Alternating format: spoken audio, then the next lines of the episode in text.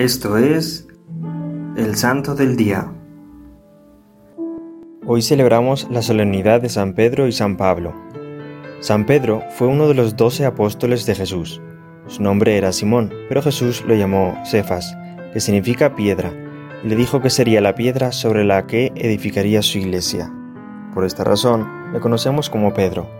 Era pescador de oficio y Jesús lo llamó a ser pescador de hombres, para darles a conocer el amor de Dios y el mensaje de salvación. Él aceptó y dejó su barca, sus redes y su casa para seguir a Jesús. Pedro era de carácter fuerte e impulsivo y tuvo que luchar contra la comodidad y contra su gusto por lucirse ante los demás. Vivió momentos muy importantes junto a Jesús. Pedro convirtió a muchos judíos y pensó que ya había cumplido con su misión, pero Jesús se le apareció y le pidió que llevara esta conversión a los gentiles, a los no judíos. Pero decidió entonces ir a Roma a predicar a Jesús. Ahí se encontró con varias dificultades, politeísmo, superstición, adivinos y magos. Él comenzó con su predicación y ahí surgieron las primeras comunidades cristianas, que daban ejemplo de amor, alegría y de honestidad, en una sociedad violenta y egoísta. En menos de 300 años, la mayoría de los corazones del Imperio romano quedaron conquistados para Jesús. Desde entonces, Roma se constituyó como el centro del cristianismo. En el año 64 hubo un incendio muy grande en Roma que no fue posible sofocar. Se corría el rumor de que había sido el emperador Nerón el que lo había provocado. Nerón se dio cuenta que peligraba su trono y alguien le sugirió que acusara a los cristianos de haber provocado el incendio. Fue así como se inició una verdadera cacería de los cristianos los arrojaban al circo romano para ser devorados por los leones. Eran quemados en los jardines, asesinados en plena calle o torturados cruelmente. Durante esta persecución, que duró unos tres años, murió crucificado Pedro por mandato del emperador Nerón. Pidió ser crucificado de cabeza porque no se sentía digno de morir como su maestro.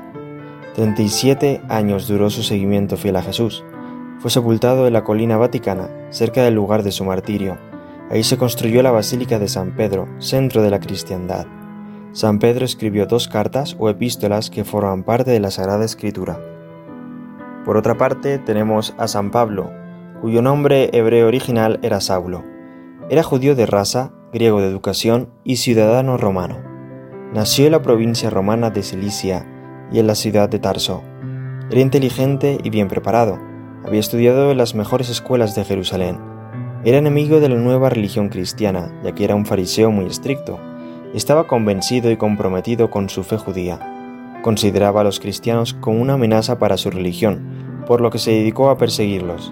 Los jefes del Sanedrín de Jerusalén le encargaron que apresara a los cristianos de la ciudad de Damasco. En el camino a Damasco se le apareció Jesús en medio de un gran resplandor, cayó a tierra y oyó una voz que le decía, Saulo, Saulo, ¿por qué me persigues? Con esta frase, Pablo comprendió que Jesús era verdaderamente Hijo de Dios y que al perseguir a los cristianos perseguía al mismo Cristo que vivía en cada cristiano. Desde entonces se convirtió a Cristo, fue bautizado por Ananías y, tras estar con los discípulos algunos días en Damasco, empezó a predicar a favor de Jesús, diciendo que era el Hijo de Dios. Saulo se cambió el nombre por Pablo. Fue a Jerusalén para ponerse a la orden de San Pedro. La conversión de Pablo fue total y es el más grande apóstol que la Iglesia ha tenido. Fue el apóstol de los gentiles, ya que llevó el Evangelio a todos los hombres, no solo al pueblo judío. Fue fiel al llamado que Jesús le hizo en el camino a Damasco. Llevó el Evangelio por todo el mundo mediterráneo. Su labor no fue fácil. Por un lado, los cristianos desconfiaban de él por su fama de gran perseguidor de las comunidades cristianas. Los judíos, por su parte, le tenían coraje por cambiarse de bando en varias ocasiones se tuvo que esconder y huir del lugar donde estaba, porque su vida peligraba. Fue apaleado y encarcelado muchas veces, pero siempre se mostró valiente y perseverante en su misión.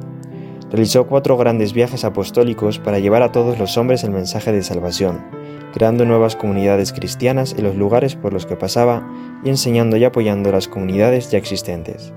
Escribió 14 cartas o epístolas que forman parte de la Sagrada Escritura. Al igual que Pedro, fue martirizado en Roma. Le cortaron la cabeza con una espada, pues, como era ciudadano romano, no podían condenarlo a morir en una cruz, ya que era una muerte reservada para los esclavos.